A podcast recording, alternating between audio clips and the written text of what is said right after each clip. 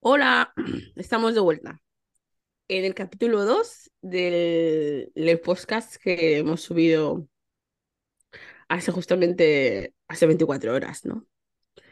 Em, es la parte 2 porque resulta que ayer, haciendo el otro, nos dimos cuenta que, que faltaban cosas.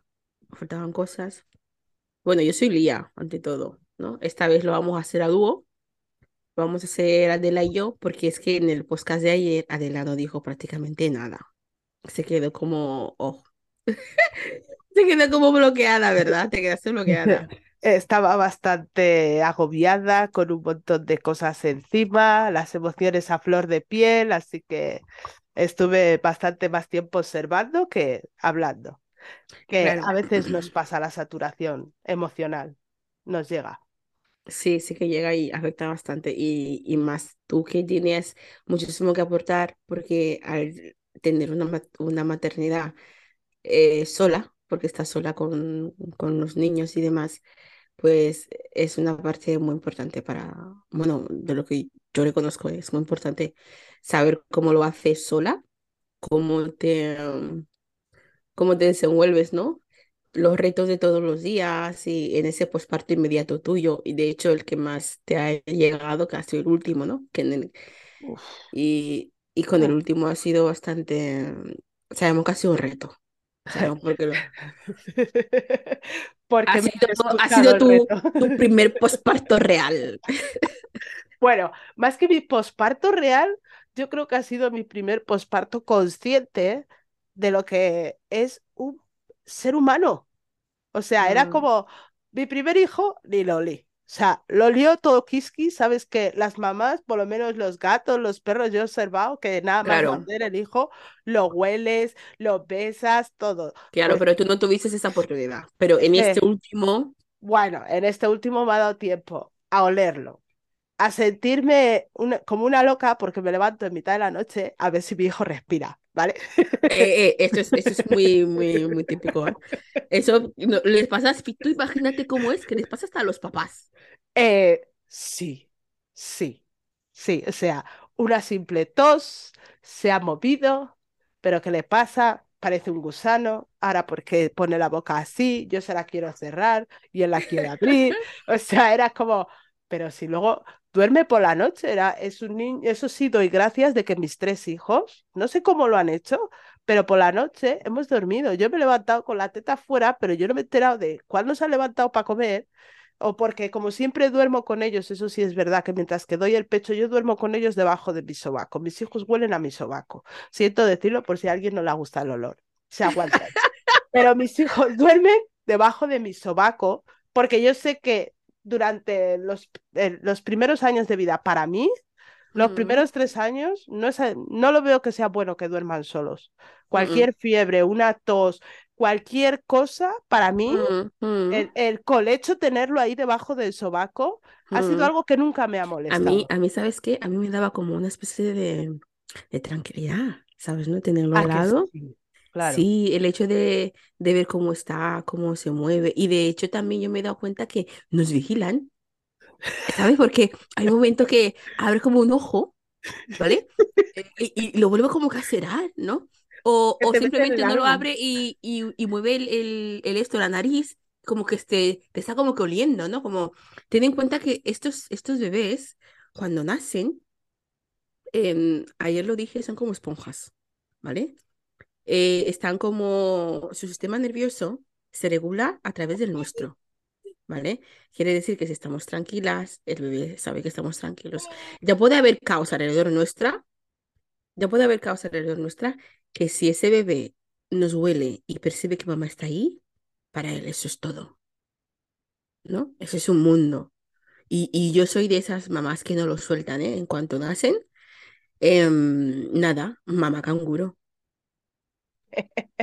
Hombre, más Yo que, mamá bueno, yo, yo no sé si llamarlo mamá canguro, porque yo había veces que lo ponía en una sillita, lo llevaba a todos lados, otras veces me lo ponía encima, otras mm, veces nos hemos sentado y nos hemos tumbado en el, en el mismo lugar. Mm, Eso sí, siempre hemos dormido juntos y esa parte, eh, con este, con el último, sí que te puedo decir sinceramente que ha sido el momento que más, que más tiempo he estado pegada a uno de mis hijos.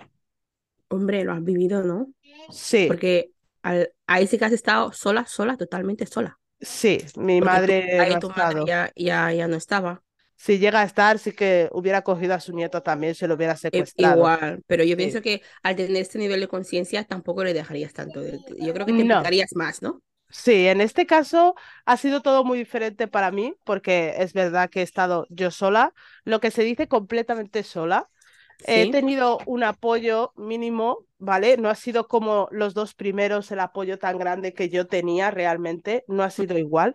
Este ha sido el apoyo muy mínimo y yo he notado esa diferencia. Y luego, aparte de que eres muy consciente de lo que es el niño, también eres consciente de todo, yo he sido consciente de todos los traumas que he llevado arrastrando Sí, sí, durante todo este tiempo. He sido muy sí. consciente y empiezo a darme cuenta de que hay cosas que tenías que sanar, tenías que sacarte, encima mm, te ves como no sé qué va a pasar, me llega a levantar en mitad de la noche por una tos teniendo miedo de que, ¿y si me ahogo aquí? ¿Qué, qué va a ser de mi hijo? ¿Quién va a responder a mi hijo? ¿Sabes? Porque la gente no Mm, sabe que esos miedos los vivimos. Yo sé que hay muchas mamás que se van a sentir identificadas con esto, o sea, el simple hecho de toser, verte enferma y saber que no hay nadie alrededor, te va a dar mucho mm, miedo del mm. por qué, si me pasa algo, ¿quién va a entrar por esa puerta, ¿sabes? A Para socorrer al niño, a ¿no? socorrer a un niño tan pequeño que no puede ni hablar ni decir lo que le pasa. O sea, hasta que Mm, alguien se dé cuenta de que, oye, ese niño lleva 24 horas llorando, ¿quién le va a responder? claro. Es que eso es muy duro. O sea, yo ahora es cuando soy consciente de que ser mamá así no es fácil.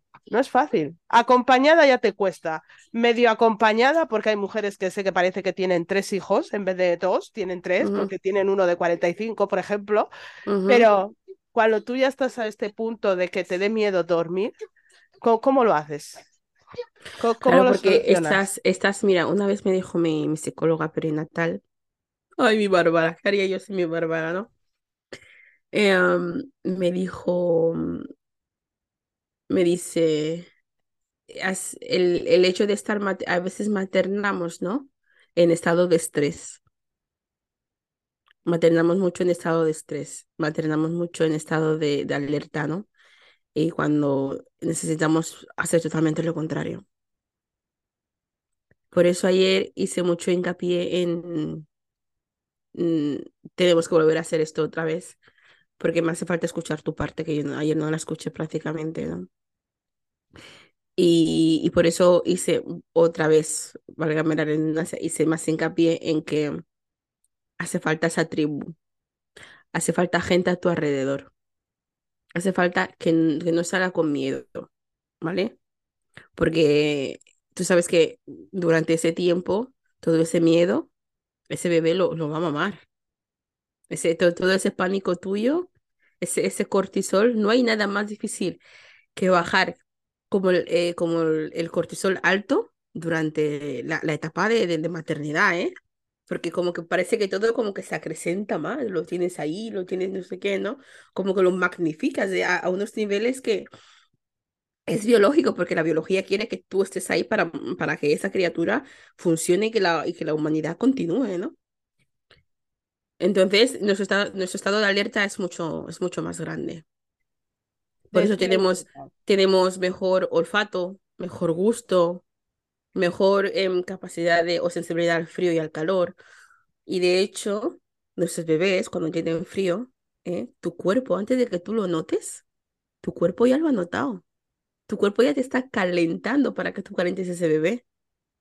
Y de hecho, cuanto más bebés tienes o cuanto, mm, cuando llegas a ese punto de, te puedes llamar ya multípara, ¿no? O Mm. tu cuerpo automáticamente, de hecho mi marido, cuando mi marido se quiere calentar los pies en la cama a veces, coge al niño y dice, oye, no has dado de mamar al niño, ¿no? Y cuando me lo pega al niño y empieza a mamar, dice, ay, se me he calentado los pies.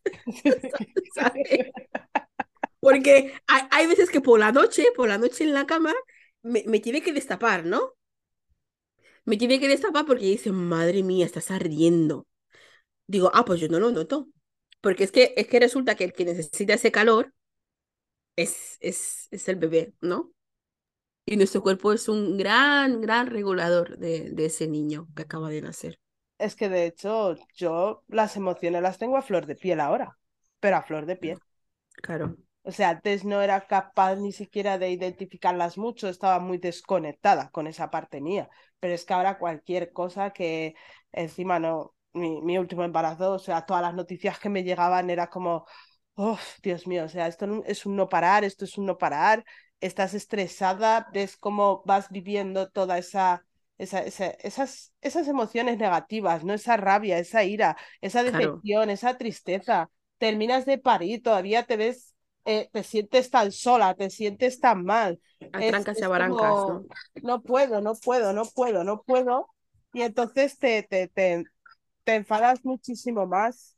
Y aquí tengo a mi hijo, de hecho, ahora, y hay momentos en los que ahora entiendo de que él es un niño que, por ejemplo, como está ahora, llora por todo, le duele todo, es muy emocional, y hay veces que ni Mm, siquiera yo sé cómo el- calmar algo así. O sea, no lo sabes hacer, claro. Pero si es que se ha porque vivido, es el embarazo que ha vivido, porque es todo lo que ha vivido él, que no sabes cómo decirle, ya, cálmate, yo le intento hacer todos los trucos que te enseñan por todos lados, los psicólogos y todo el mundo, pero hay momentos que veo que mi hijo tampoco para, o sea, no sabes cómo calmarle, no sabes cómo decirle, vale, espera un momento, vamos a respirar hondo, le cuesta muchísimo, a todo es muy agresivo o grita Mm, muchísimo, entonces son mm. cosas que, por ejemplo, una se pregunta, ¿cómo nos quitamos todo esto mientras que estamos durante ese proceso, ese embarazo o ese posparto inmediato y tú sola? ¿Cómo lo haces? ¿Cómo lo Mm. quitamos? ¿Cómo conseguimos hacer que le afecte poco a nuestros hijos todos esos sentimientos que hemos ido guardando? ¿Cómo se hace? No, pero ten en cuenta que durante ese, ese embarazo tuyo, todo eso que has sentido, a unos niveles el bebé lo ha sentido. ¿Me entiendes, no? A unos sentidos el bebé lo ha, lo ha vivido igual, no igual que tú, pero sabes que ha estado ahí. Y suelen decir que es muy importante que estemos relajadas, es muy, muy, muy importante que estemos ahí guay, ¿no? Porque el bebé de una manera u otra, tú sabes perfectamente que absorbe. Y ya cuando nacen, que siguen siendo más esponja, y tienen- también ten en cuenta que durante ese embarazo está en tu interior. Entonces es el que mejor conoce el funcionamiento de todo, ¿no? Es el latir de tu corazón. Ese, esa digestión que hace el, eh, el intestino, ¿no? Todo, todas esas cosas. Hoy estaba viendo una mamá que, tenía su bebé en su, en su canguro cogido, ¿no? Y lo iba, mm, y lo iba como meciendo, moviendo, meciendo, moviendo para que se relajase, ¿no? Y otra le decía, ay, quédate parada, que no, no creo que haga falta que lo muevas, ¿no? Y la mamá no paraba de, venga, muévelo. Es que, a ver, cuando esa persona está en la barriga, ese movimiento que tú haces de manera instintiva es el que el tío hace en la barriga cuando tú te mueves. Entonces, es una manera de relajarlo, es una manera de, ¿sabes? Ese, ese mecer que tú haces, el bebé lo reconoce, ¿no? Eso de cuando tú coges directamente, lo pones en tu pecho, en el lado de tu corazón y, y, se relaja, ese ruido lo, lo reconoce, ¿no? eh, reconoce esos, esos ruidos y, y eso quieras como no, es una manera también de, de calmarlos. Y todo lo que tú has sentido, a un, a un tanto por ciento has sentido. Sí, mucho. Todo lo que has comido en un tan- tanto por ciento también él ha comido. Y, y quieras como no, él sabe, ¿sabes? Y hay momentos que tampoco nos damos cuenta que cuando estamos al lado de ellos estamos muy nerviosas y, y sus neuronas espejos están ahí funcionando, ¿no? Y ellos captan automáticamente se ponen ellos nerviosos porque ellos recogen información a través de ti. Si mamá está tranquila, es porque está todo tranquilo. Si mamá está nerviosa, uy, hay que ponerse nerviosos. No es por conocimiento, es por instinto, ¿sabes? Hmm. Pero hay veces que Entonces, te cuesta, ¿cómo le calmas? ¿Cómo... claro, claro que tú te quieres cuesta. calmar, pero te calmas tú y aún así él sigue. Por ejemplo, mi hijo es muy intenso. De mis tres hijos, este ha sido el más intenso, pero no esa intensidad ni esos niños que tú te preguntas, son niños muy movidos, como te dice la mayoría de la gente. No, mi hijo no es movido, mi hijo es un niño muy tranquilo. pero Mm, cuando ya le entran, le sube, si yo me pongo nerviosa, él va a estar dos horas con ese nervio. Si tú estás en, aunque yo no esté incluso, que es algo que sí que he visto mucho, es, aunque yo no esté, si ella se ha quedado nervioso en un sitio, se ha se le quedado nervioso. nervio. Le cuesta mucho el, el, el controlar las emociones. Es como le desbordan tanto que, que, que hay momentos que dices, ¿cómo paro yo a este niño? Ahí sí que te estresas mucho tú, como mamá, porque no sabes cómo hacerlo y encima ya tienes bastante con todo el estrés que tienes exterior. Porque Mm, yo, este embarazo sí ha sido muy estresante a todos los niveles. O sea, a todos los niveles. No sabía dónde iba a parar, no sabía qué iba a hacer, no sabía cómo hacer. Eh, encima he tenido un embarazo que ha sido muy, muy de alto riesgo. Mi embarazo lo he pasado de la cama al sofá, de un sofá a la cama. Eh, Pero alto riesgo, ¿por qué? Porque cada vez que me levantaba estaba sangrando y como donde estaba naciendo el, ni- el niño tenía el Ujú. mioma, pues resultaba Ah, que donde él se tenía que quedar pegado, ahí estaba el mioma. Hostias. Entonces, de por sí ya cuando fui la primera vez, nos dijeron que no íbamos a saber si el niño iba a llegar hasta los tres meses. De hecho, fue lo primero que dijo el médico, que había que esperar porque no estaban seguros de que ese embarazo se fuera a dar hasta los tres meses. De hecho, que Mm, esperáramos porque era probable de que lo perdiera. Pasaron los meses, yo iba cada dos semanas, me hacían revisión, me miraban que todo estuviera bien, pero cada vez que yo me levantaba, sangrando. Cada vez que intentaba ir a hacer algo, ya sea hasta cocinar, para mí cocinar mm, era un suplicio, era un suplicio el cocinar. No podía cocinar, no podía. Había mm. veces que no me podía ni levantar para hacer la comida. Madre mía. De lo que iba sangrando. Entonces, el cocinar para mí era un suplicio, pues era como, ¿cómo te vas a levantar? ¿Cómo vas a hacer las cosas? ¿Sabes? No Mm, puedes, no puedes. Y todo eso, así lo he vivido todo el embarazo, porque no sabían en qué momento. Pasan los tres meses, me dice el doctor, bueno, por lo menos ya está todo bien, pero vas a tener que seguir en reposo absoluto. Porque tú cualquier movimiento que hagas, como ahora mismo es como una pelea de quién va a ocupar ese lugar entre el mioma y el niño, Eso quiere decir que mi mamá seguía creciendo. el mioma, aunque no estaba creciendo, había ocupado ya casi todo el espacio que tendría que ocupar el niño. Entonces, a medida señor. que el niño Eh, es un tío iba fuerte. Sí, eh, por eso creo que en parte también él es así, porque a medida que el niño iba creciendo, el mioma se tenía que ir reduciendo, pero se reducía a fuerza. Yo tenía días que me dolía tanto que me tenían que llevar al hospital y no te podían dar cualquier medicación porque estás embarazada. Pero claro. ese dolor que tenía ahí y ver que iba sangrando, pues cada vez que sangraba al hospital, porque ellos no sabían si el sangrado era porque se me podía haber roto la bolsa o porque el mioma se estaba reduciendo. Entonces, Mm, eh, para mí ha sido el embarazo más traumático que he tenido en ese aspecto. mm. Y el posparto ya cuando lo vi a mi hijo fue como, después de nueve meses, esto es lo que hemos vivido.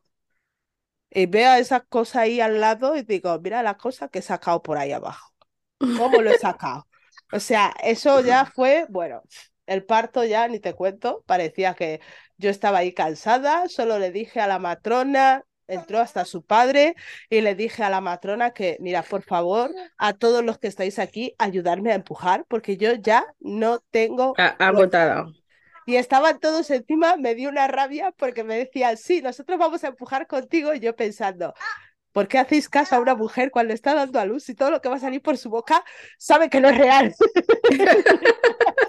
Encima tomáis el pelo a las mujeres. No, es que en estos momentos no le puedes decir eso a una mujer. ¿Cómo le voy a llevar la contraria? Tío, me da igual. Yo esperaba que fuera capaz de decirme, venga, el último empujón. No que me digáis, venga, vamos a empujar con nosotros por ti. ¿Estáis locos? Ya, pero es, es normal, es que eh, eh, te tienen que apoyar de una manera u otra. Y, y aparte de eso, cuando llegas a esa casa y demás, el hecho de que tú das el pecho siempre, ¿no? Sí, yo estuve hasta, es- con este niño he estado hasta los dos años dándole de mamar. Le he dado el pecho. De hecho, la, hasta que le empecé a introducir la comida, ha sido el que más he tardado.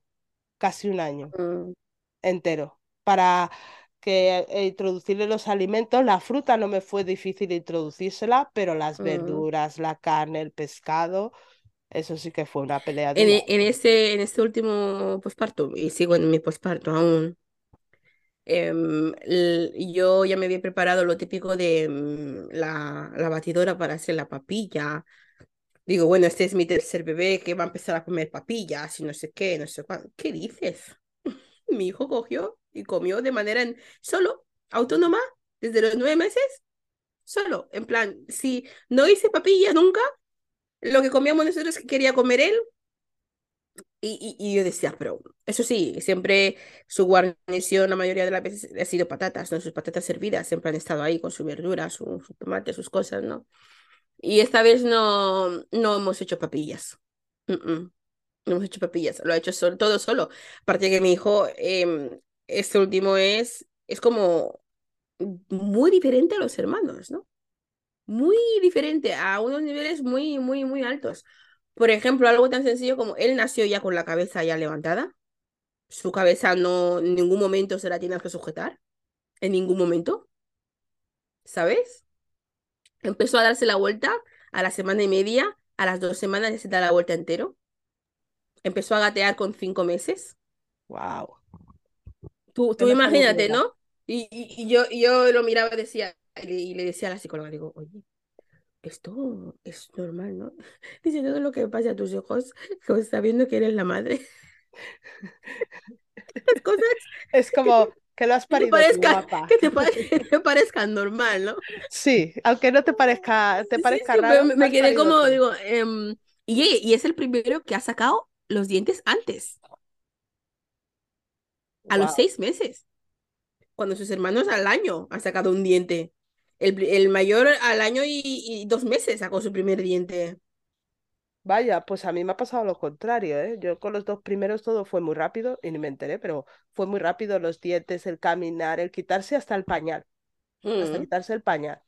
Y con este ha sido todo lo contrario, todo ha sido muy lento. Es cierto que sus hermanos empezaban muy rápido, pero también se cansaban muy rápido. O sea, en cuanto me he Ah, caído, ahí me quedaba, hasta mm, que volviera a andar. Pero este, en cambio, tardaba más en hacer las cosas, pero estoy dos pasos, me he caído, no pasa nada. El siguiente enseguida ya, pi, como si no le tienes que explicar nada, ya. Una vez me he caído y vas a ver que la segunda vez ni vuelve a pasar por el mismo sitio, que es algo que sí te he observado mucho, que es un niño que observa más de lo que suelen observar muchos niños pequeños. Hay cosas que el niño pequeño se da contra un sitio y sabes que él sigue y sigue hasta que a ver si me sale algo. Pues mi mm. hijo hace lo contrario. Si se da con un, un golpe o si pasa por algún lado, se tropieza, la siguiente vez ya no pasa. Sí, sí, sí. Ese A es el mío también. todo y vale, El y mío, a el mío es, el mío, el primer día que lo vi con sus 22 meses, bajar las escaleras, ponerse a recoger la ropa sucia. Encima nos salieron limpios, no nos podemos quejar. Tenemos Odil, chicos muy Odil, limpios. Odil te barre. Odil coge la, La el, la escoba, y ¿no? el recogedor y te barre. A su Claro, manera, pero lo hace, recoge la basura, a su manera, pero lo pero que hace. lo hace. Ah, Claro. eso sí, no lo repitas detrás de él, ¿eh? Espérate que pase tiempo, porque como lo repitas, se dirá, dame, dame, dame. Si hace Eh, falta más. Pero ¿por qué han salido tan limpios los últimos? ¿Qué pasa? ¿A más tiempo. Alguna le sale más limpio el niño? Eh, es posible, pero te digo yo que el, eh, lo que hablábamos, ¿no? Que hace falta apoyo ahí. Tú no has tenido ningún tipo de apoyo No, para y nada. lo, y lo has notado bastante.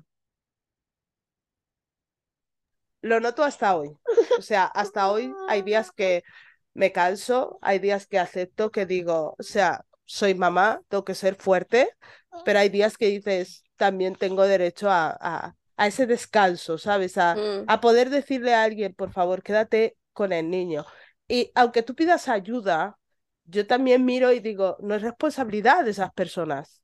Realmente es responsabilidad de otra persona y que, y que esa persona no cumpla con esa responsabilidad también te agota porque te preguntas a ti misma, vale, yo puedo dejar una relación por los motivos que sea, nos podemos separar, todo el mundo le puede pasar, pero ¿qué mm, responsabilidad y qué culpa tiene tu hijo de que tú te vayas hasta el punto de que te olvidas de esa responsabilidad? O sea, ¿qué culpa tiene ese niño, por ejemplo?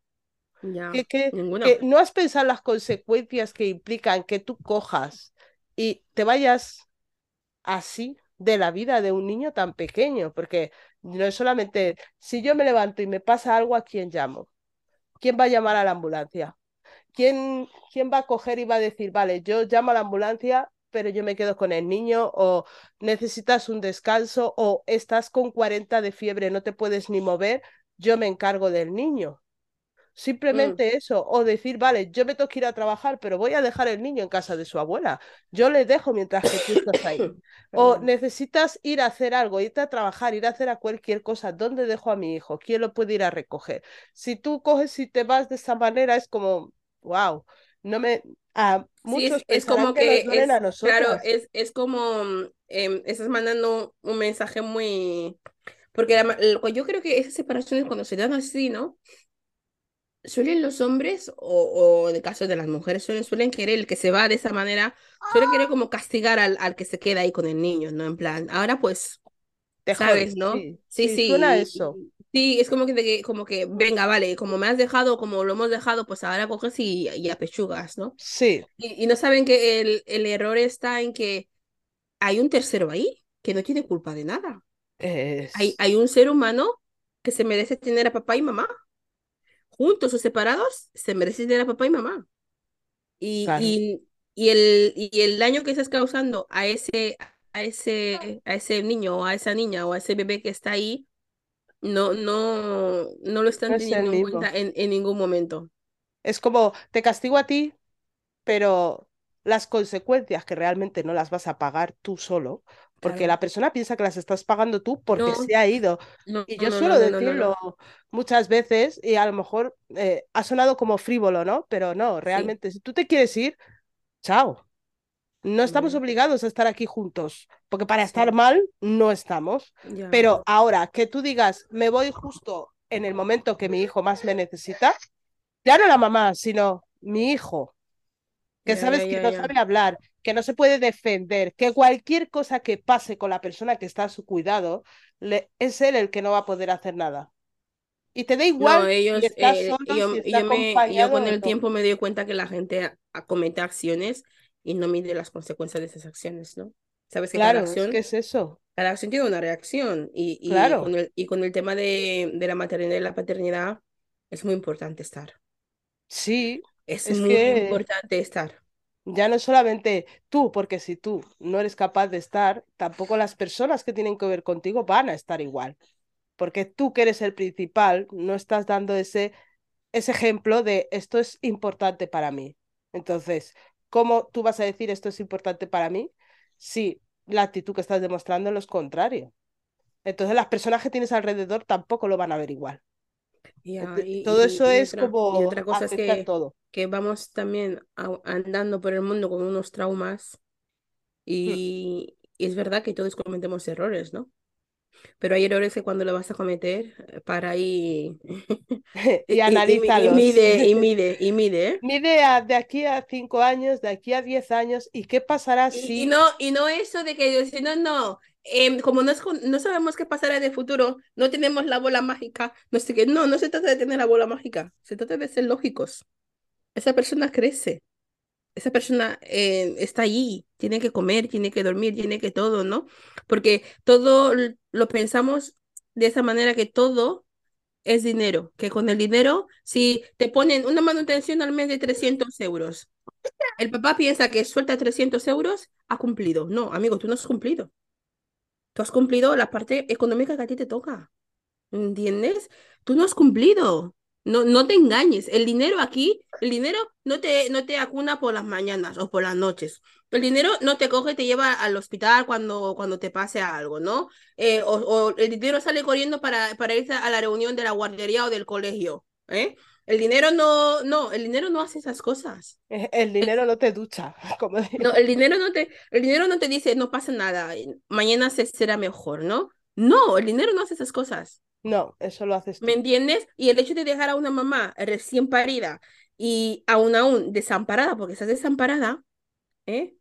Em, la gente piensa, o, o, o los hombres, o, la, o, quien lo vaya a hacer, ya sea hombre, padres, madres, abuelas o abuelos, no, estás, estás haciendo un abandono real. Sí, Es un abandono real de, de de una persona que está desamparada. ¿Me entiendes? Porque acabas de parir, es verdad que, a ver, hay que ir a casa, hay que coger ese bebé, hay que cuidar ese bebé, hay que apoyar a la gente, ¿no?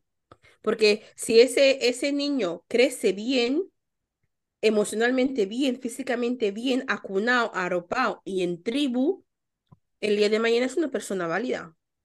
claro. ¿vale? Es una persona que el día que tenga que, que tener, si es un chico, si tenga que tener familia, uno, o chica que tenga que tener familia, lo que sea, va a saber cómo, o sea, cómo hay que estar en tribu, cómo hay que acunar, cómo hay que, va a respetar lo que es una, es, es, es la todo ese proceso. claro.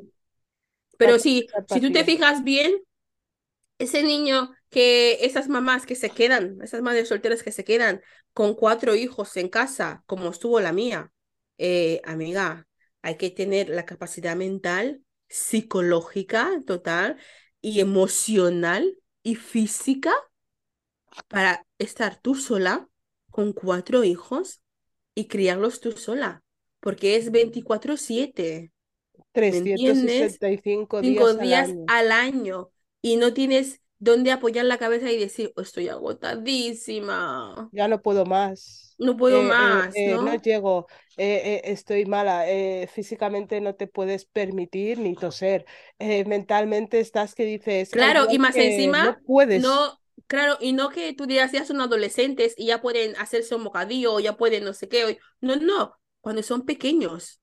¿Tú, tú, tú puedes imaginar el trabajazo que es eso? Eh, sí, me lo lo Es un, es un trabajazo. Y más si le tienes que sumar que tienes que, trabajar fuera de casa ya, amiga, eh, te va a dar algo. sí, sí, ¿Me entiendes? Y si no tienes un apoyo económico fuerte, ya puede ese papá venir a darte la manutención de 300 euros por cada cabeza, vale, con cuatro niños, que son 1.200 euros, eh, pero es que hoy en día con 1.200 euros con cuatro niños, ¿qué coño haces? Solamente una casa ya son 800 euros. Solo una casa. Claro, llévale a la guardería 300 euros. Ojo, llevarla a la guardería. No estamos hablando de sus pañales, tiene que comer en casa, tiene que hacer esto, tiene que hacer lo otro. Hay veces que dices, ¿cómo llego? Es que yo, eh, yo, yo entiendo y llega un momento que hay personas que miras y tú dices, pero ¿cómo este niño no va a ser más violento o cómo no? Yo, yo he visto la mayoría de los niños que se han metido en delincuencia, que han dejado de estudiar jóvenes, es porque realmente no pueden tener ese apoyo. Es que O hay mamá está momentos, atorada y se claro, hay, hay momentos que, que papá, papá importa mucho que esté. sí, Hay, hay momentos pero que es muy importante que esté papá. Hay momentos que papá. Mira, hay, hay días, ¿no? Que, hay, que yo digo, bueno, mm, estoy, estamos en casa y lo típico, ¿no? Que os he dicho, papá, el papá coge, se va y dice, bueno, recoger la habitación, que no sé qué, ¿vale? Y yo, pues, a mí, sabes que a mí me da igual, tú sabes que yo soy un desastre. Hmm. Claro, entonces ellos hacen lo mismo que hace su madre y pasa de rollo de coger la habitación. Imagínate, eh, yo pongo la comida, lo mando al madre del mundo, he hecho la comida, vamos a comer todos, y el papá dice, yo, yo, yo, yo se manda a recoger la habitación. Claro. Ir a recoger la habitación. Claro. Recoger la habitación, y cuando terminé de recoger la habitación, que no pasa absolutamente nada, que son cinco minutos de reloj, porque la habitación es un palacio, hmm. vais a venir a comer. Claro, eh, tú ahí, ¿qué haces como madre? No, no, tienen, no, no, no, yo no discuto. Papá ha dicho que recoger la habitación, recoger la y habitación, la habitación. claro, Tú eso, e- esa, esa carga emocional de tenías que recoger la habitación, ya no ¿vale? la Tú tienes, ya no la tienes. Papá está ahí. Papá está, es- está, está para, vamos, está para eso. ¿Tú sabes lo, lo que, lo que hace el hecho de que papá venga de trabajar? Ah, llega papá y vigilan su, su furgoneta, vigilan no, no, por qué parte de, de, de la casa tiene que entrar, ¿no? Si va a entrar por delante o va a entrar por detrás. Todas esas cosas, eh, eh, papá tiene que estar ahí porque papá también es un regulador, ¿no? sí, Mira, el, cumplió el nene en febrero y, y yo quería comprar un patinete. Pues yo, tú sabes que yo, como las mamás, todas las mamás, compramos un patinete simple y normal y corriente. Resulta que han comprado uno, papá ha ido a comprar uno, que es turbo, mega guay, no sé qué, no sé cuánto, no sé qué, que tiene una no sé cuánto, así, una petina, no sé cuánto. Y resulta que eh, para quitarlo de la caja, para ajustarlo, para ponerlo, no sé qué, es trabajo de papá. A mí dame un tornillo. ¿Mm? yo ya sí que he aprendido, no tenía otra, Claro, Entonces, eso, todo eso, e, es un, te, te deja una descarga, porque yo, si yo no sé elegir patinete y papá se va a comprar patinete, tú te puedes imaginar, el, eso te lo dejo a ti, te, te lo delego a ti y yo voy a lo mío, ¿me entiendes? Claro. Hay días que yo digo, hoy no hago nada, no me da la gana hacer nada, busco la vida, me voy al sofá, me cojo la bolsa de agua caliente, cojo mis 5.000 mantas, me meto debajo, hiberno. ¿Sabes? hiberno. Ay, ya quisiera yo Eh, poder hacer eso. Claro, es, esos privilegios, esos privilegios es lo que yo digo, son privilegios. Porque tú no te lo, en ese sentido, si tú tienes ahí los niños, ¿cómo te vas a, cómo te vas a meter a hibernar? ¿Quién cocina, no? puedo. ¿Quién recoge? ¿Quién, quién No hace, puedo. no? No No, no, no puedes. No. Y es importante también hacerles entender a los papás que, em, perdona, no soy un pulpo, ¿eh? ¿Sabes? No soy pulpo. Em, aquí somos cuatro manos y tus, y tus dos también son, son útiles, ¿no? Así que Eh, utilízalo. Claro, ya no solamente eso, es que tampoco tienes tiempo a dedicártelo a ti. Yo cuando veo a muchas que te dicen, me puedo ir al salón, puedo hacer no sé cuánto, me voy a hacer no sé qué, y yo me quedo pensando y digo, simplemente eh, quiero grabar este podcast y hay días que digo, ¿dónde dejo a mi hijo? Y si ese día le pilla de mal humor y se pone a gritar, ya está, ya le he hecho buena. ¿Quieres hacer cosas? ¿Y qué hago con el niño? Si ese día le pilla mal, o si ese día le da fiebre, o si ese día no sé cuánto, no puedo decir, eh, oye, mira, que coge al niño, llévatelo un rato al Y parque a de hecho, jugar, y de hecho ahora mismo que- está que- por ahí, está por ahí dando, eh, dando purulando, claro. El purulando y hombre está diciendo como, bueno, señora, estás aquí, usted hablando y yo no puedo hablar. A ver quién le dice a un niño, no hable, porque lo que quiere es que le escuchen de que yo también estoy aquí. Pero está como, me está mirando, me mira todo el rato y se queda como, ¿por qué yo no puedo hablar y tú sí? Es un niño, Claro. es un niño. Gracias a Dios sé que como yo hay muchísimas mujeres. También puedes decirte, estoy acompañada, pero me paso todo el día sola con los niños. Puede que tú te pases sola con los Jo, niños, pero tiene la ¿cuántas, ma- preocupación. cuántas mamás hay ahí que dicen, llevo sin hablar con, con un adulto, llevo hablar con un adulto.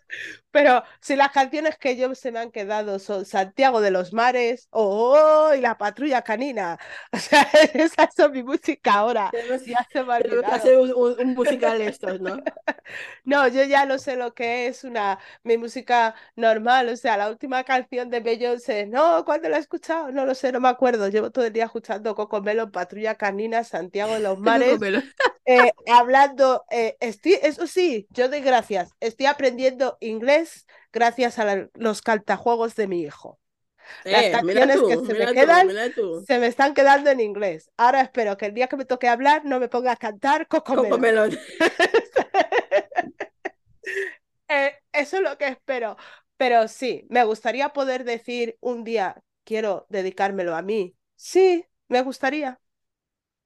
El saber que, vale, tengo que estar con el niño todo el día porque mi marido trabaja, pero no me tengo que preocupar de que no hay comida en la nevera. No me tengo que preocupar de eso. Ahora Mm. mismo yo tengo que me- preocuparme de, eh, mira, tengo que irme corriendo porque tengo que ir a comprar porque me falta no sé qué. Ayer el niño no durmió o me fui al hospital y hasta las 6 de la mañana no me fui a dormir, pero me tengo que levantar a las 8 y es como, uff, qué agotamiento, claro que sí. Entonces, ¿cómo esperamos que luego eso no nos afecte emocionalmente? Claro que afecta y en la crianza más, porque estás con cortisol a tope. Total, Es pero que total, estamos a ¿eh? saco. Y, y yo, yo me acuerdo, fíjate tú, que yo estoy ahí casada, ¿no? Como se suele decir, ¿no? Yo me acuerdo que, mm, no sé si que te acuerdas que cada vez que, que esto, que estoy de, de posparto, a los seis meses me da como una especie de crisis, ¿no? Que yo me suele querer Sí. separar, él suele querer eh, echar las ollas a, a- a la cabeza de mi marido en plan, déjame, porque existes, porque vives, no respires a mi lado, no sé qué, ¿no? Y, y un día Sí. así, y un día así, de, en esos momentos de crisis, coge y me dice, y eso me enfadó un montón, me enfadó tanto, me dice, ¿y estás otra vez con esa crisis tuya de posparto? ¿Qué pesa? ¿Qué pesa? ¿Qué pesa que eres, no? Mm. Y le digo yo, ¿qué crisis ni qué crisis? Pesado, no sé qué. Y, y, y después me fui, me dice, ¿no te acuerdas que también con el, con el otro te pasó lo mismo? que siempre me sueles querer dejar y abandonar. Encima como un perro degollado, ¿no? y, y, me dice, no lo hago tan mal para que me, para que quieras como, como dejarme ahí, ¿no? no claro. Y, y, eso me hizo como reflexionar y, y me dijo, y me y pensé a mis adentros, ¿no? no esto no será demasiado hormona. Digo, bueno, no vamos a echarle siempre la culpa a las hormonas, ¿no? Porque también aparte de las hormonas ahí juega eh, tus vivencias actuales, las pasadas, las que no, no, no, has, no has digerido, la que, entonces sabes que el posparto te hace un brrr en el cuerpo, ¿no? Y, y el que al que tengas al lado es el que más lo, lo va a pagar, ¿sabes? Y a veces cuando estás tú sola, a quien tienes al lado, si no tienes bastante capacidad de empatía hacia ese niño, lo paga ese niño. Sí, ¿sabes? sí. Sí, yo hay días que tengo que mirar y decir, os he parido. Pero me lo tengo que repetir además, os he parido. Y a lo mejor ese día resulta que tu hijo se ha puesto nervioso y tú no eres consciente de que tú llevas ese estrés hasta tal nivel que ya lo llevas fuera. Claro, a veces, a veces estás con los niños y el niño te dice, mamá, mamá, y, y, tú, ¿qué quieres? ¿No? En plan. Sí, y, me ha pasado. y, te das cuenta y dices, a ver, ven, ven, mamá está un poco estresada, ven, ¿qué quieres? Claro, y es un niño, pero es que a la misma vez dices, joder, es que estoy lidiando con muchas cosas yo sola. Y encima, esa ayuda que necesitas real, que ya no es solamente tu pareja o la familia, que es que digas, por lo menos si yo sé que tengo un ingreso que me deja estar en mi casa y puedo, por ejemplo, eh, atender al niño sin ese agobio, estaría bien eh, si tengo esto, si tengo... ¿Sabes, ¿sabes, ¿sabes, cómo me, ¿Sabes cómo me di cuenta? Una vez que, que tenía yo, un, estaba en crisis, ¿no? Emocional, así, ¿no? Eh, estaba, estábamos, me tocaba terapia y me dice la psicóloga, dice, a ver, mírame. Digo, a ver, te miro. Dice, coge papel y boli y apunta tu, tu día. ¿qué haces? ¿Cuál es el día del día en un día? ¿No? En plan, ¿qué, qué haces todos los días? ¿No? Me cogí el papel. Porque me pregunta, ¿tú qué haces? Digo, yo no hago nada. Yo realmente no hago nada. Estoy de y, y, me, y, me, y me mira así y dice, bueno, no, no pasa nada, ¿no? Lo que vas a hacer, aunque según tú no hagas nada, por favor, escríbeme aquí lo que, lo que tú no haces, ¿vale? Eh, te lo digo, ¿eh? Por mis hijos, escribí un papel entero. Claro. Escribí un papel entero. Y me dice, para de escribir. Digo, espérate, que aún me quedan dos cosas más. Dice, no, no, da igual, ya da igual. Coge y me dice, ¿tú te has dado cuenta que has puesto un papel entero de todo lo que haces en un día? Digo, ya, pero eso no es nada. Dice, ¿cómo? Ya Dice, yo, yo misma que estoy aquí no tengo ni la mitad. y, y, trabajo y hago cosas como tú, pero no tengo ni la mitad, ¿no? Y ya me dice, eh, para, y reflexiona. Y me volvió a preguntar, ¿qué haces en un día? Y ya me di cuenta que hacía demasiado. ¿sabes? Hacía demasiado. Pero claro, si yo me hago esa pregunta, a la vez también me tengo que preguntar quién me va a suplir el resto.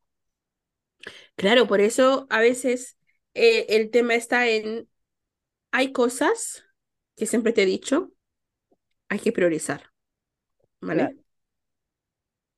¿Qué, ¿Qué es más importante? ¿Que hagas la comida o que laves la ropa? La comida. La comida. En algunos momentos, porque no. En algunos momentos, claro. Necesitas la ropa. Necesitas la ropa, pues entonces hay que, hay que saber priorizar, es decir, mira, hoy hago esto. Eh, voy al armario, veo si tengo ropa para ponerme mañana, que seguro que tendré. Y ya igualmente mañana cuando me vista pongo la lavadora. ¿Me entiendes, no? Y no, y no querer llegar a todo, porque eh, ¿cómo vamos a llegar a todo? ¿Cómo? Es que tampoco llegamos. Yo, por ejemplo, no. no. llego, quiero llegar y hay veces que digo, no llego, mira, no llego. Digo, no llego, no puedo. O sea, lo intento, lo intento. Y digo, vale, voy a priorizar. Venga, haz el truco, pero también te sientes eh, agotada porque dices, es que necesito esto, esto, esto, esto y esto, y lo toca hacer hoy sí o sí, porque si no, eh, este niño le falta esto o necesito esto. Y llega un momento que es que no, no sabes si lo que tienes que hacer es priorizar. Hay veces que dices, mira, toma por saco todo. Hoy no, hoy voy a dejar la casa hecha un asco, me da igual. Pero a la misma vez ves que luego va tu hijo por detrás recogiéndolo todo por el suelo, ya no, tienes no, yo, ¿Sabes qué? Yo con el tiempo, sabes que yo, como siempre te digo, sabes que soy un desastre, ¿no? Excepto el baño y la cocina, eso queda en lo toque. Ahí sí que no quiero desorden. es el único sitio que no hay que tenerlo, realmente. No, no. El baño y la cocina tienen que ser impolutos siempre, ¿no? Claro. Entonces mi marido eso lo sabe de mí. Y, y, ya mis manías y mis cosas, ¿no? Entonces es el que va detrás de mí recogiéndolo todo. Todo lo que, todo lo que yo no recojo, ¿no? Entonces e, estoy tan acostumbrada a, a dejarme en mi espacio y ya, y ya me está dejando. Y con el tiempo he aprendido que yo necesito pues mi, mi espacio, ¿no? Hmm. Yo no molesto, pero necesito mi espacio. Claro. ¿Vale? Me hace falta mi espacio, pero él sabe que si quiere que yo, por ejemplo, cocine, que el día que digo no cocino, no me apetece, me meto debajo de, de, la manta y ver, ¿no? Me dice, venga, va. Va, me limpia la cocina, me la, me la, me la recoge y dice, venga, va. Ya lo llené limpio. Y ya, ya me anima a que me levante y, y lo hagas. Y lo haga, ¿no? Porque sabe que para mí es primordial. Entonces, el hecho de que me, me sepa dar mi espacio de descanso, ¿vale? Porque soy una persona que soy eh, sensible, no. Cuando dicen altamente sensible es poco, ¿no? Comparado conmigo. Entonces, el hecho de que él lo respete, para mí no te puedes imaginar cómo. porque sabe que, porque sabe que en cuanto yo me levanto, rindo el triple. ¿Sabes? Hmm. Y, y, eso para mí es, es, primordial. Eh, porque yo he visto parejas que durante estos tiempos, ¿no? Se suelen separar. Eh, ¿Sabías que el 70, entre el 60 y el 70% de las parejas se separan en, en los primeros 10 meses de vida del bebé? Yo, como siempre ha sido antes ya, creo que mi estadística va por otro lado. ¿Sabes, no? Pero sí, lo he escuchado mucho y lo he visto mucho. Que te preguntas por qué se han separado justo cuando el niño ha nacido. Nadie entiende eso. Claro, no, es muy entendible. Porque todo lo que hay que hacer es que es mucho. Y si tú vienes de una casa, si tu marido viene de una casa donde su mamá le ponía la comida, le hacía la cama, le hacía no sé qué, le hacía no sé cuánto, ¿vale? Cuando nace ese bebé, y si tu madre viene de, otra casa que tu madre ha estado ahí y tú, y tú nunca te has preocupado de tener esa cocina limpia o que te enseñen a o que te eduquen en, ¿eh? cuando nace un bebé, claro que vas a separar. Porque ¿quién hace qué? ¿Quién hace más que el otro? ¿Quién hace menos que el otro? Creo que esos son los temas incómodos que las parejas nunca hablarían. Normalmente. Claro, ahí, ahí esos problemas salen en el posparto. ¿Por qué? Porque tu mamá, con un bebé en mano. Hacía ¿eh? todo eso. Claro, tu mamá lo hacía. Pero tú no sabes, tú no quieres hacerlo porque tú sabes que tú tienes que dedicarte al bebé. Y tu pareja tiene que entender que ahora, entre comillas, ¿no? La chacha de la casa es él. ¿Sabes? Va a ser el panco y la chacha. Va a ser, ¿por qué? Porque tiene que hacer ese mínimo esfuerzo, un poquito de esfuerzo de más que cuando llega de trabajar, ¿eh? Pues que recoja lo que tú no has podido recoger. Porque hay bebés que no te dejan espacio para recoger. Hay bebés, hay bebés que no te dejan ni hacer pipí. Aquí tenéis al mío. Quien quiera que se lo lleve. ¿Me, entiendes, no? Hay bebés que no te dejan espacio. Entonces, cuando llega tu pareja es en plan, ayúdame, ¿no? Y, y, que entienda a ese papá, ¿eh? O, o, esa mamá o esa pareja que tú tengas ahí, te, te diga, venga, va, yo recojo esto, yo recojo no sé qué, yo recojo no sé cuánto, ¿no? Mi marido lo que siempre me ha exigido, y lo sabe perfectamente, es hacer la comida. Dice, yo te, lo, yo te lo recojo todo, pero tú haz la comida que yo quiero comer bien, ¿no? Me apetece comer mm. bien y, y él sabes que es nefasto en la cocina. Claro. Entonces, yo, mi único, mi único momento ahí de hacer cosas en, en la casa era ese, eh, le doy al bebé y le hago la comida, yo cocino. Pero tú le puedes dar al bebé. Claro. Yo se lo doy porque, eh, créeme él se lo doy, pero está al lado mía, yo lo estoy mirando, ¿eh? Pero él No. entiende eso, tú le puedes dar. Claro, También pero eso, eso también hay que, hay que, hay que enseñar, ¿no? De decir, a ver, no, lo, lo estás cogiendo mal, espérate, si lo coges así es mejor. Es, esa paciencia, la mamá lo tenemos que tener. Tenemos que, Sí, que, que, que poder comunicarlo, el, el, el problema real que tenemos, ¿no? Pues para pero eso están ahí. yo siempre he tenido una duda, porque yo, por ejemplo, ahora no tengo pareja. Y yo, si decido tener pareja, tengo muy claro que hay preguntas y hay temas que, para mí, por lo que yo he visto por mi experiencia, son cosas que se deberían de hablar desde el minuto uno, ¿no? Porque tú cuando ya eres madre y vas a buscar pareja, ya empiezas a buscar ciertas características, igual que la persona, o sea, un hombre, si es papá, también va a buscar esas características. Y a muchos que somos tanto hombres como mujeres, papás solteros o mamás solteras, ¿cómo haces para llegar a ese, a ese punto?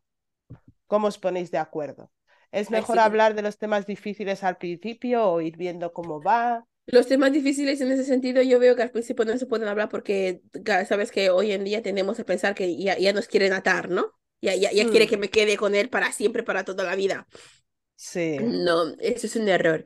Y hoy en día sabes que la gente se escapa mucho de los compromisos. La gente no quiere que, el, que compromisos, la gente no quiere, no quiere, no quiere, no quiere, ¿no? Todo el mundo que está con el no, no, no, no, no, no, no, mis derechos, mi yo, mi todo, ¿no?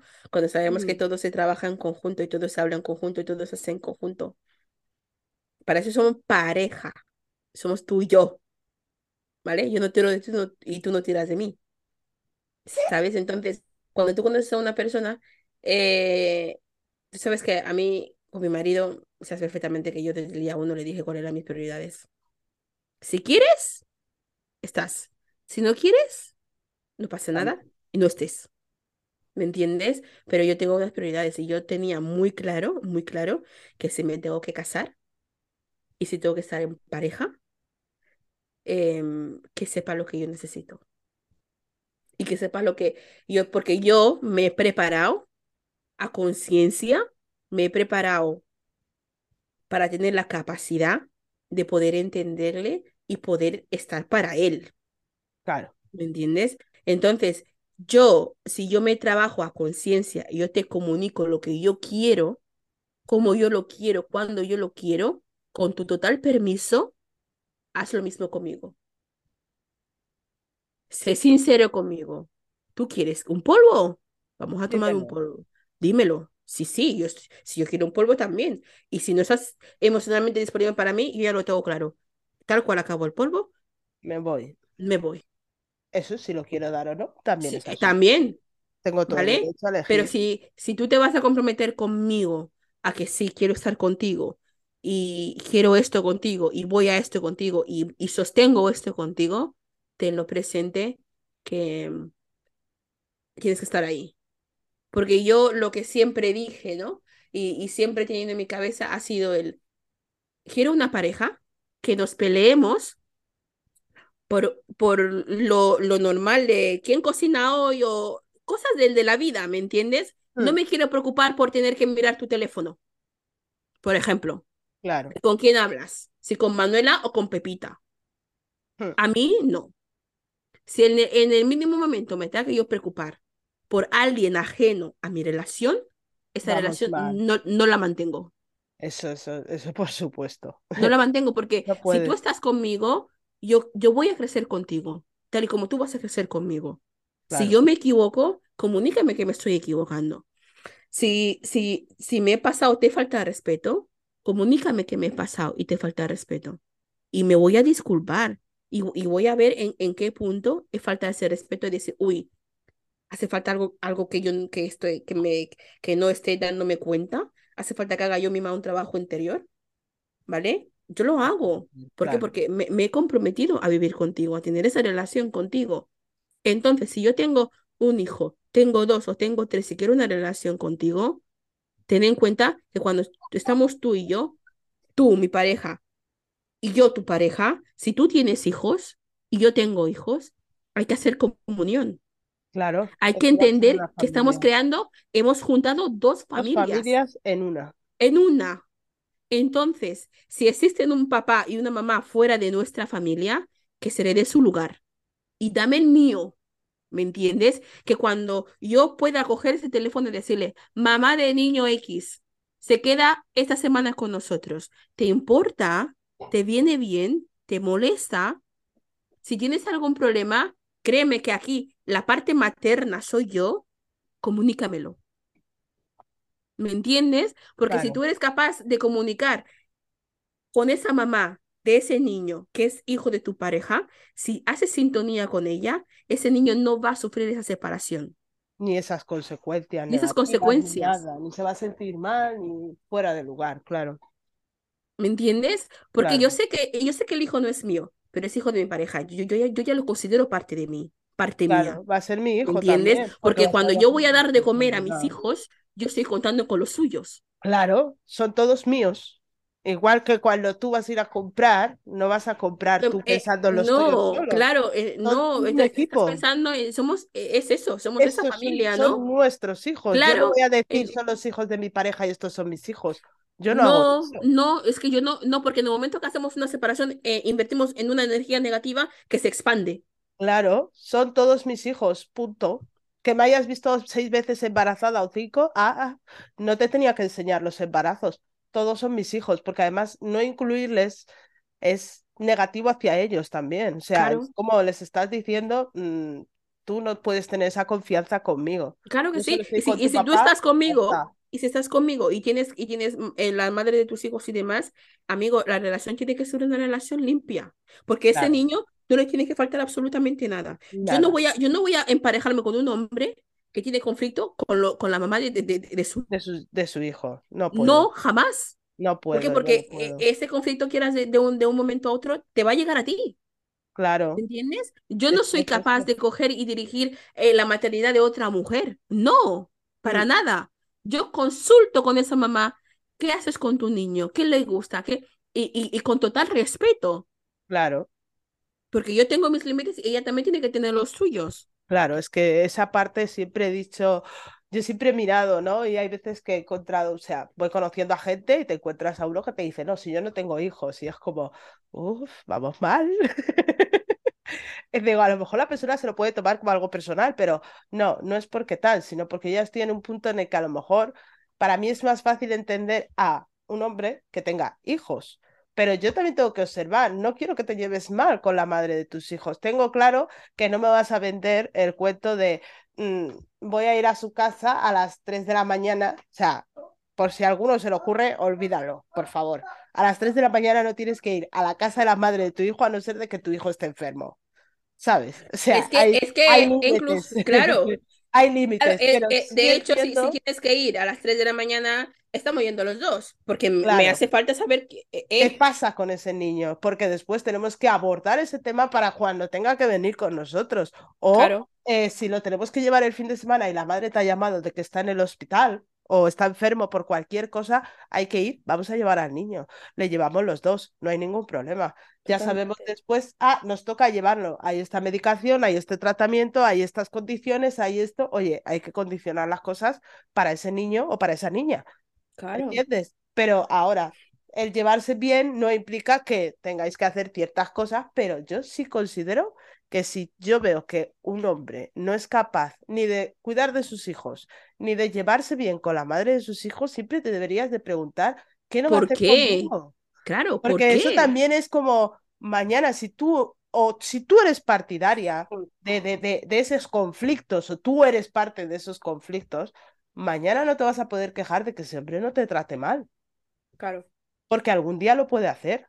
hombre, Y cuando lo haga, ¿qué, qué, qué te cree, qué, qué- qué va a pasar? Que psicológicamente también eres madre, tienes que tener cuidado con, con ciertas cosas, ¿no? Pero mm, mm, obviamente, eso es obviamente, como, Dios mío, mi, mi... estábamos hablando del posparto, pero es que dentro del posparto yo me he sentido que hay veces que he dicho, quiero buscar pareja y me da miedo buscarla. Por, por, por todo lo que vives, pero es que sobre todo es por cómo le va a afectar a mis hijos. Y si la persona tiene hijos, ¿cómo van a afectarles que yo entre en su vida? Eh, toda esa parte también es otra, otra, es que es como, esto es para otro día, porque es como, ese es para otras horas, otro eh, día, sí, otras para horas, otras cinco horas, ¿sabes? Porque es como, hay tantas cosas que tenemos que abordar como mamás, yo como mamá soltera, así que uf, es Yo, yo con el, con el tema del posparto, a mí me era muy importante es, eh, conocer tu, tu punto de vista, ¿no? Porque Sí, ayer, hicimos el otro, el otro audio y no, y no te escuché prácticamente. no, ese día no Y, y estaba dije, y, dije, pasa algo, ¿no? Y a, y a otro, otro momento te, nos dedicamos más tiempo y, y lo hablamos como hoy, ¿no? Hemos podido, menos que hacerlo lo más rápido posible. Sí, Pero que eso, que, mm, que sepamos que el posparto con sus luces y sus no luces, ¿no? Porque no son sombras realmente. Para mí no son sombras, son sus luces y sus nunca, no luces, yo no ¿no? lo he visto negativo al final, No, yo mí me ha tampoco. ayudado. Me ha ayudado mucho a despertar, me ha hecho ver qué tenía dentro, qué no tenía dentro, cómo sacarlo. O sea, gracias a, a este último posparto y de verdad, o sea, he estado súper agradecida porque igual que lo he tenido que hacer más tiempo sola, pero también me ha ayudado a ver muchas cosas de mí que no había visto, muchísimas. Y me ha Claro, ayudado y a también hay, hay pospartos en, en nosotras que hay mujeres jóvenes, ¿no? Que Sí, tus prim- tu primer posparto, por ejemplo, la mitad, la mitad de, de, de tus amigas desaparece, ¿no? Las amigas, no es que, de hecho, animo a las chicas que lo vivan.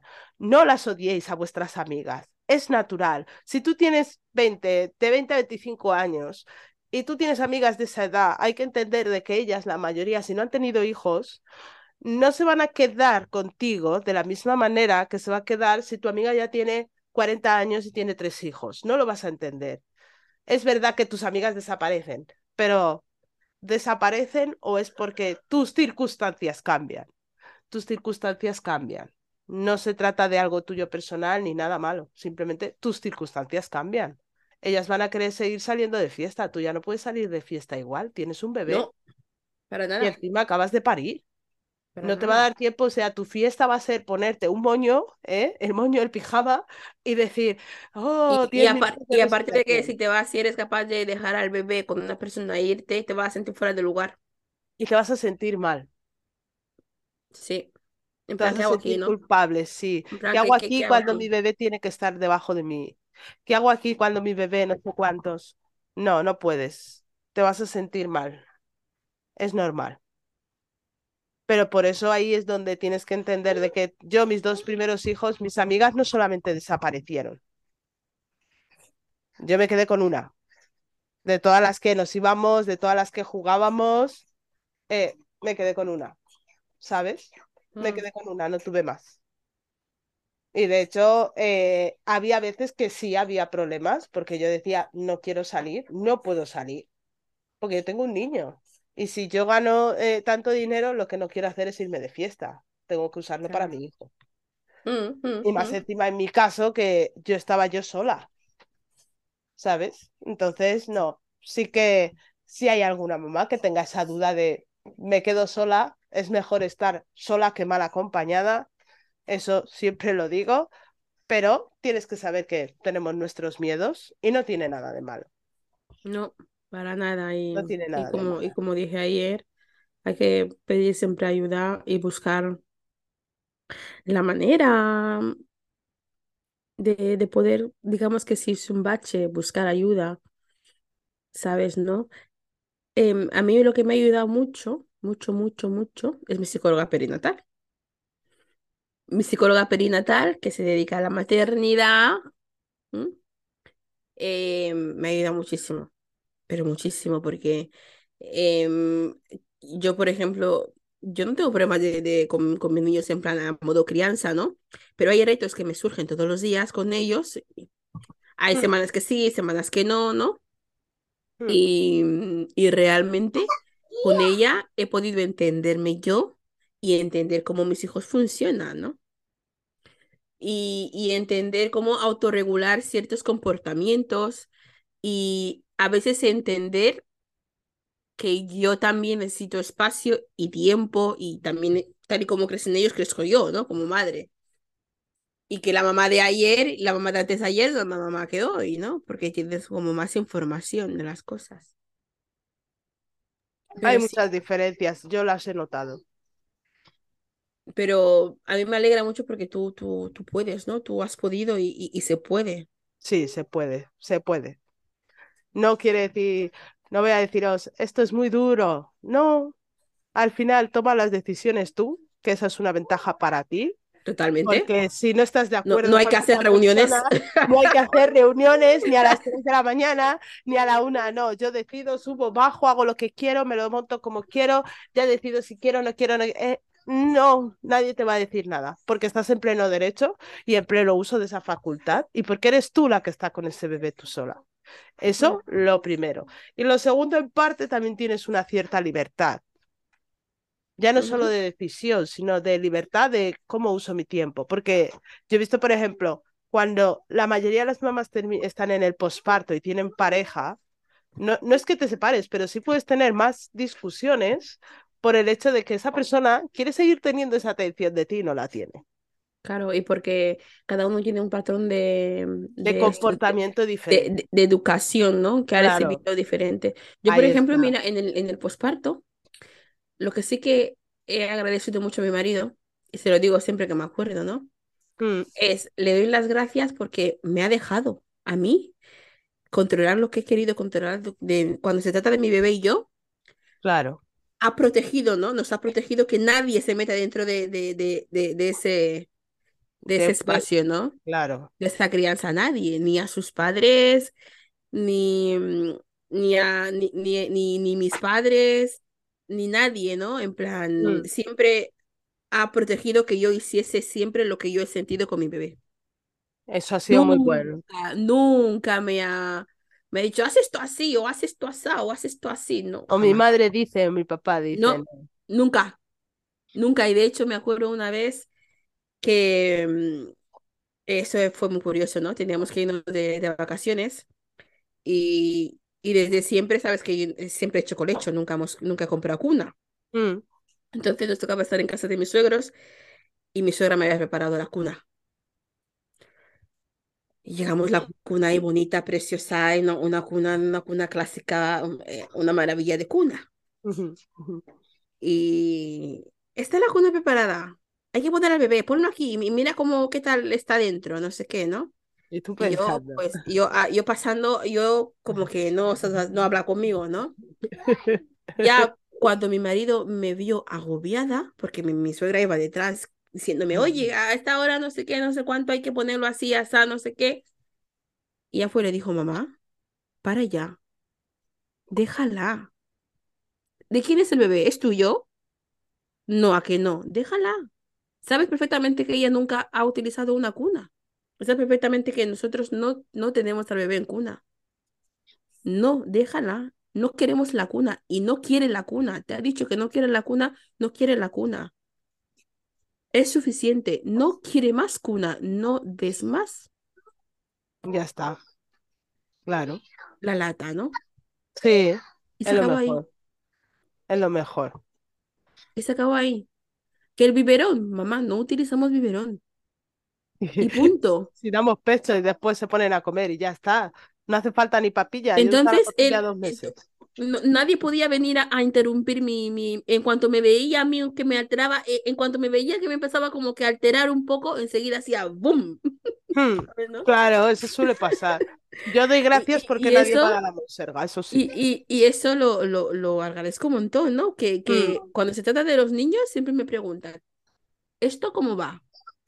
O esto ¿Esto cómo quiere. no sé qué?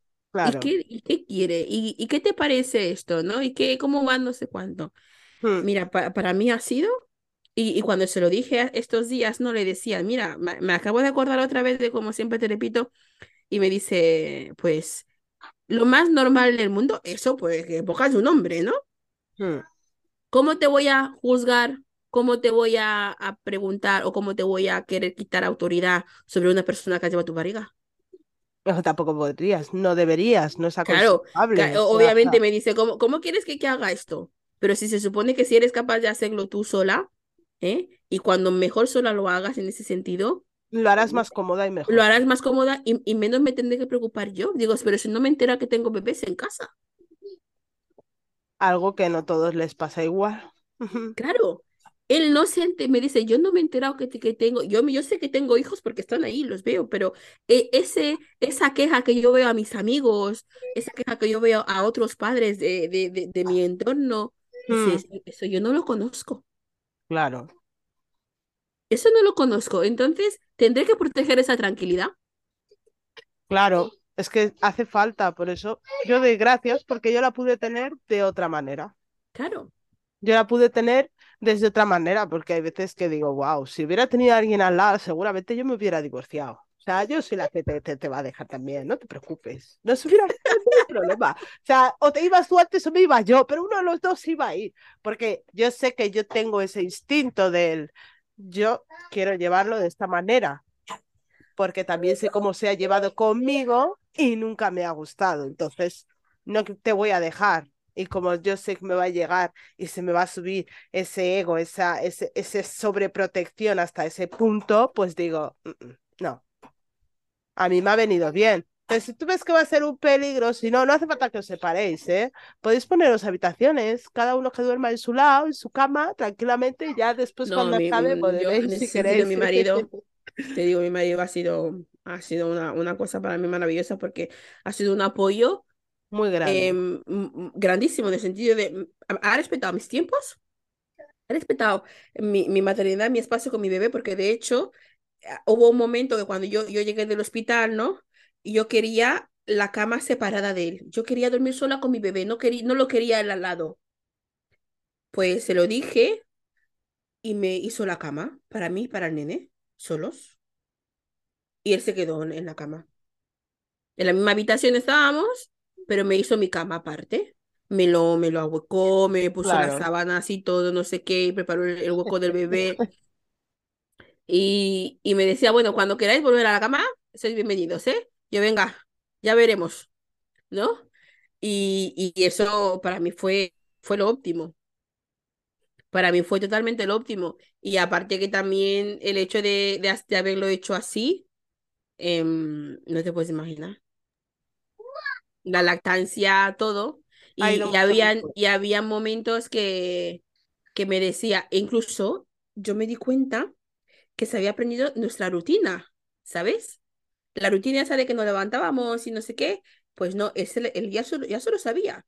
De hecho, se levantaba, él, se iba a trabajar y antes de irse a trabajar me dejaba todo, el desayuno, todo lo que me hiciese falta, todo preparado. En la compresa y todo, todo puesto, con, e incluso con, con las braguitas y todo puestas y todo la, la, la compresa, ¿eh?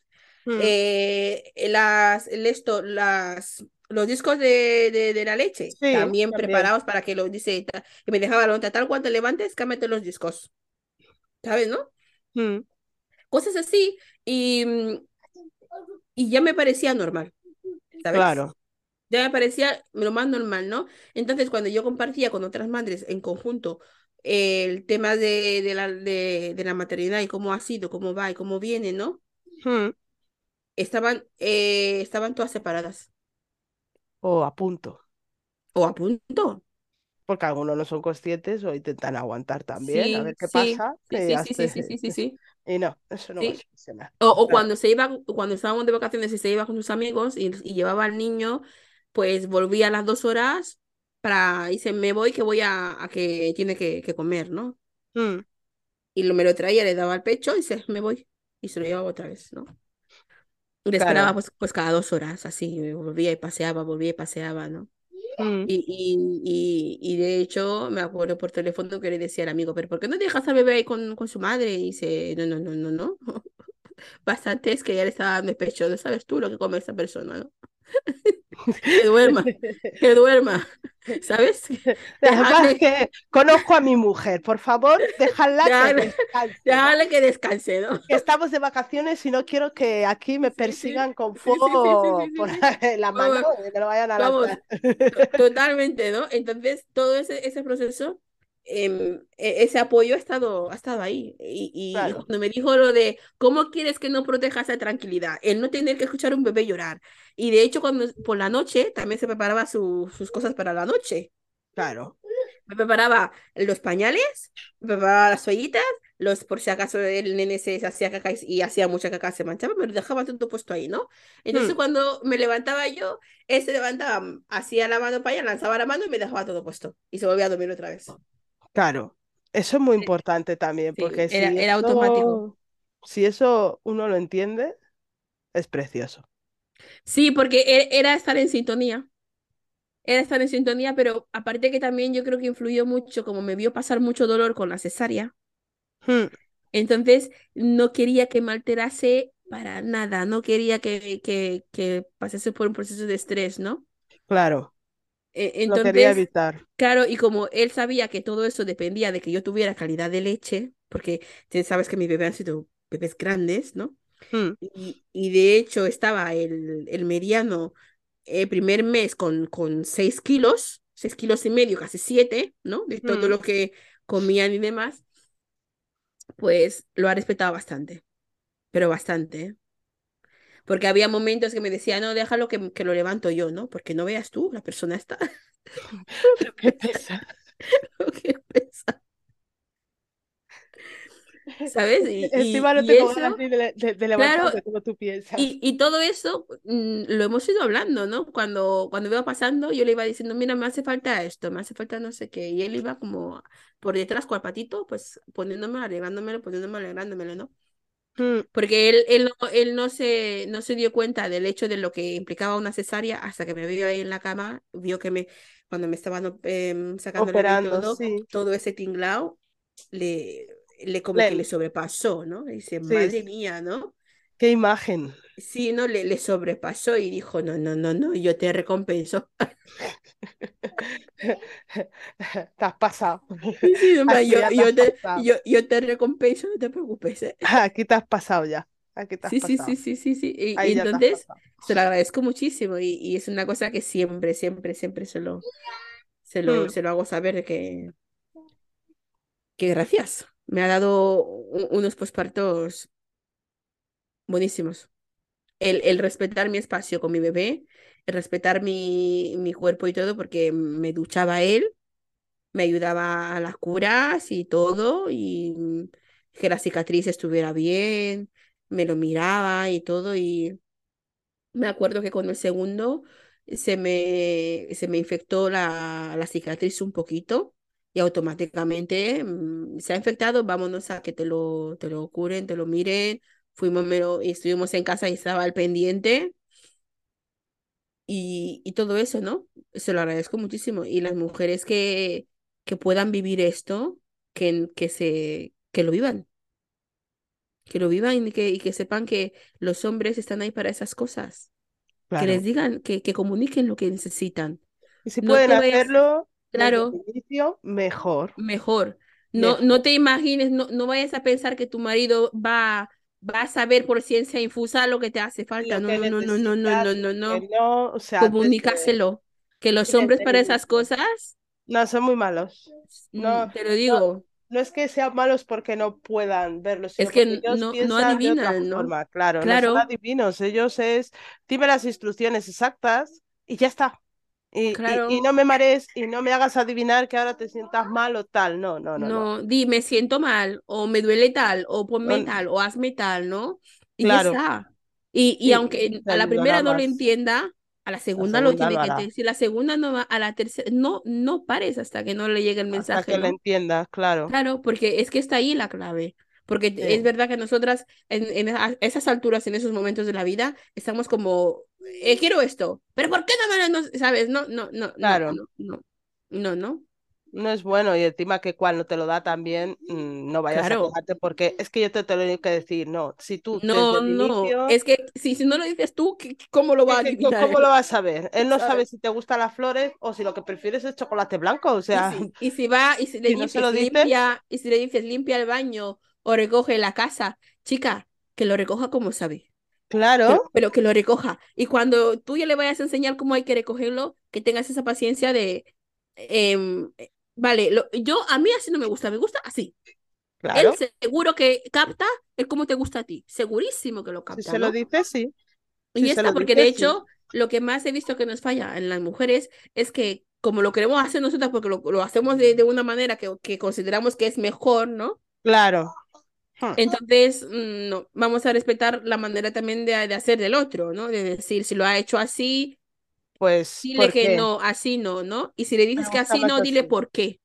No, no le digas así no y punto, no, no. Mira, así es mejor porque es más cómodo así y porque es más cómodo así, no o, no. o esto no tal o cual, pero eso sí, yo sí que recomiendo comunícalo desde antes incluso de que venga el bebé realmente que esperas, que quieres y que no. Claro. Porque hay veces que eso es lo que te va a traer muchas confusiones después. Y si no Mm. tenéis ese tema claro de cuál es el papel de cada uno, cuando llegue ese bebé, vais a Y, y seguir y dudando somos igual. mujeres som- y sabemos, mucho, sabemos convencer muchísimo, Muy bien, ¿sabes? amor. Y muy bien cuando queremos. Y chicos, si sabes que es una idea que le parece, pues vete metiéndosela. Ay, Poquito poquito, poco, poquito. como, Si lo sí, como sabemos, mira, he pensado que no quiero cuna.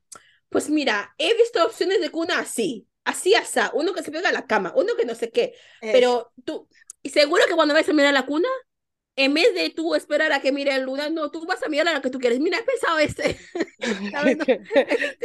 Ya he encontrado todas las características que me has Claro, dicho. ya Claro, está. porque seguro que le haces pensar que puede ser buena idea y, y eso que tú ya has investigado, claro, Claro. entonces todo eso está ahí, ¿no?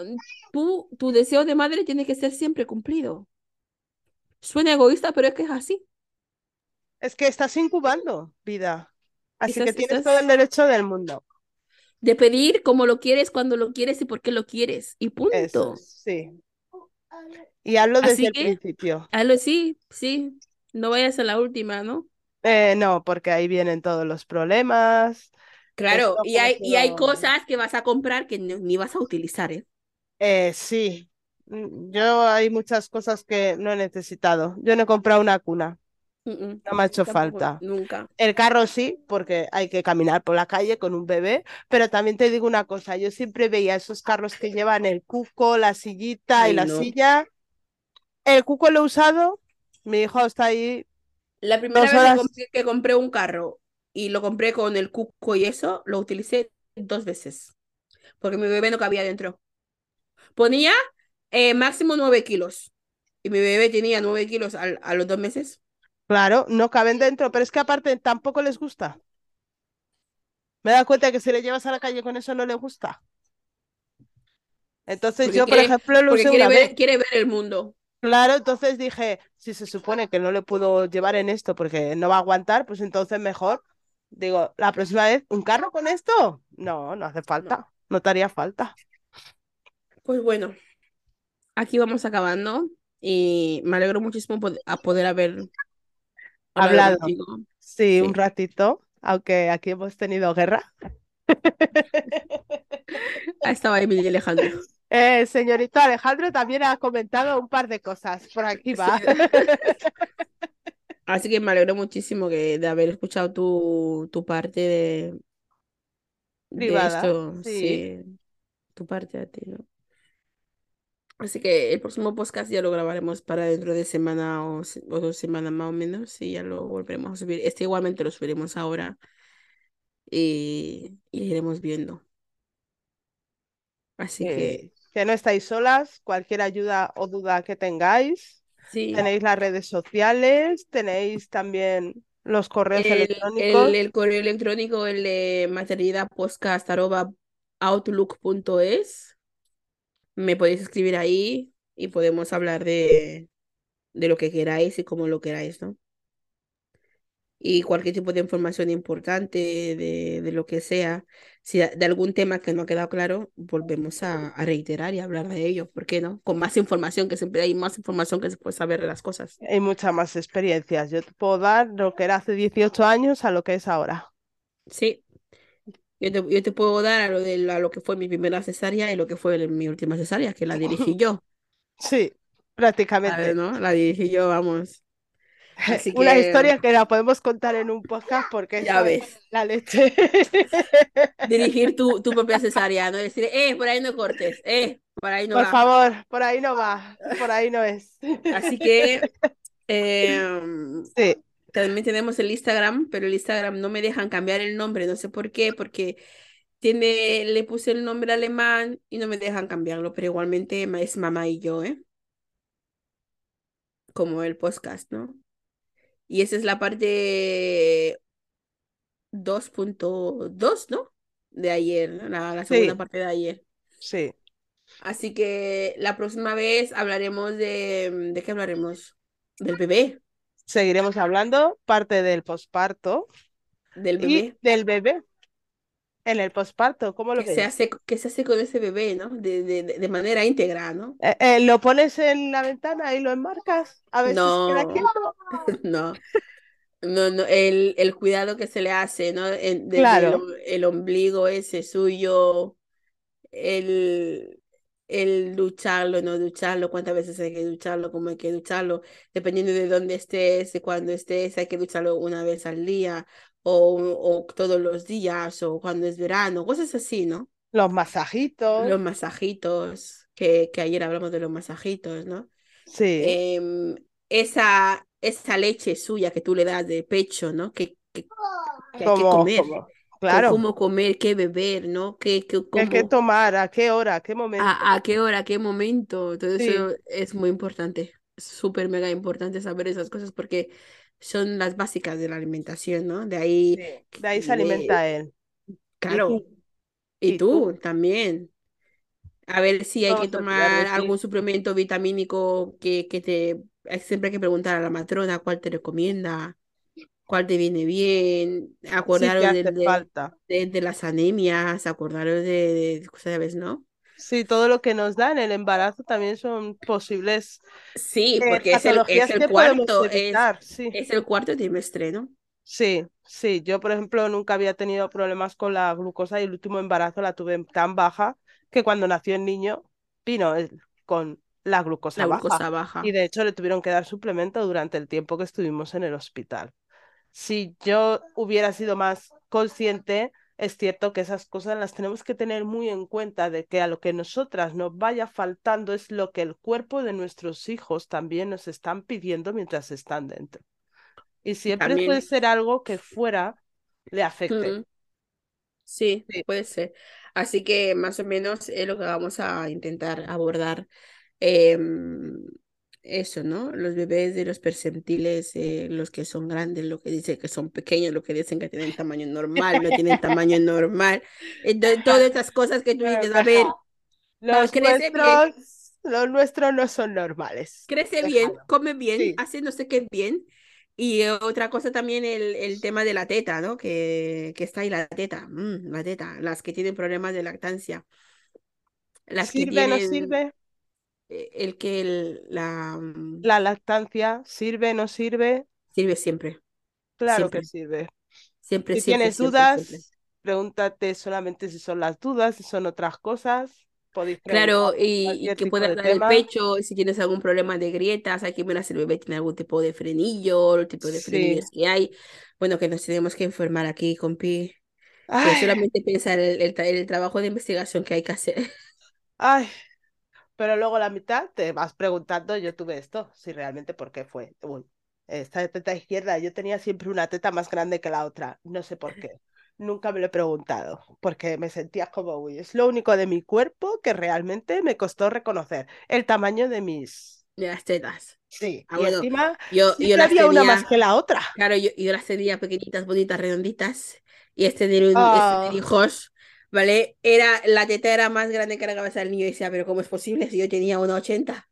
sí, suele pasar eso, sí, te crece. A mí me crecieron mucho, pero luego cuando ya dejo de dar el pecho, se reducen un poco. Nada, amiga, yo cuando dejo de dar el pecho, yo tengo piel ahí. Yo tengo que recogerlas y, pe- y Ajá. meterla dentro del sujetador.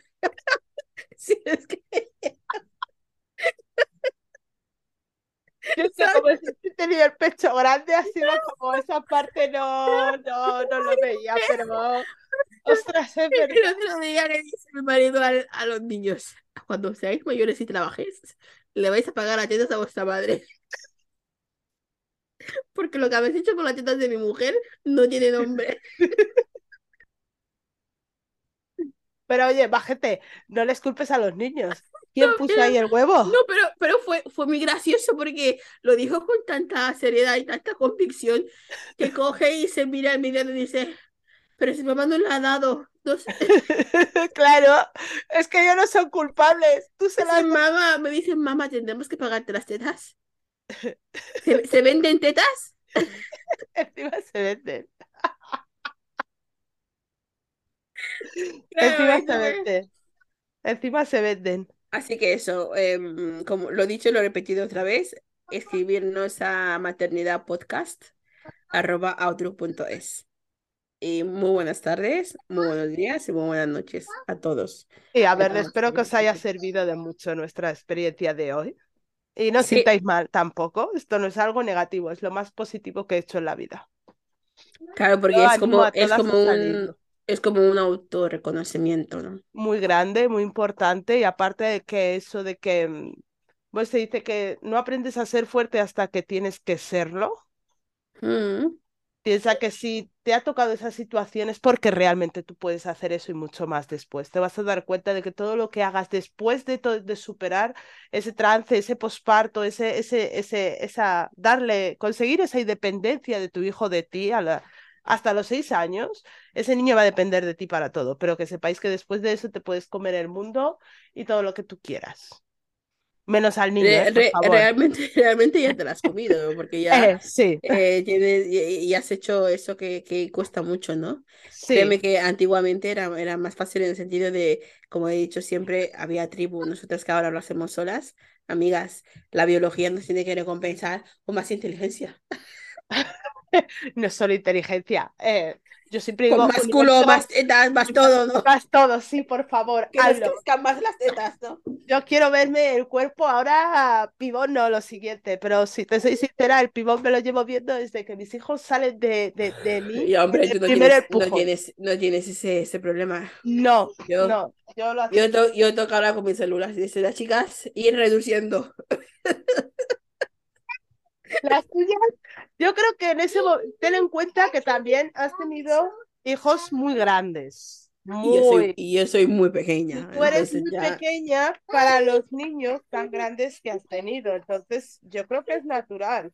Porque en mi caso, mis hijos han sido grandes, pero como yo también soy muy grande, pues no se puede. Es que no, no, no, no puedo pedirle lo mismo. Y Para mí ha sido más fácil recuperarme, pero por esa razón. Así que, chao. chao y venga, hablamos. Bye.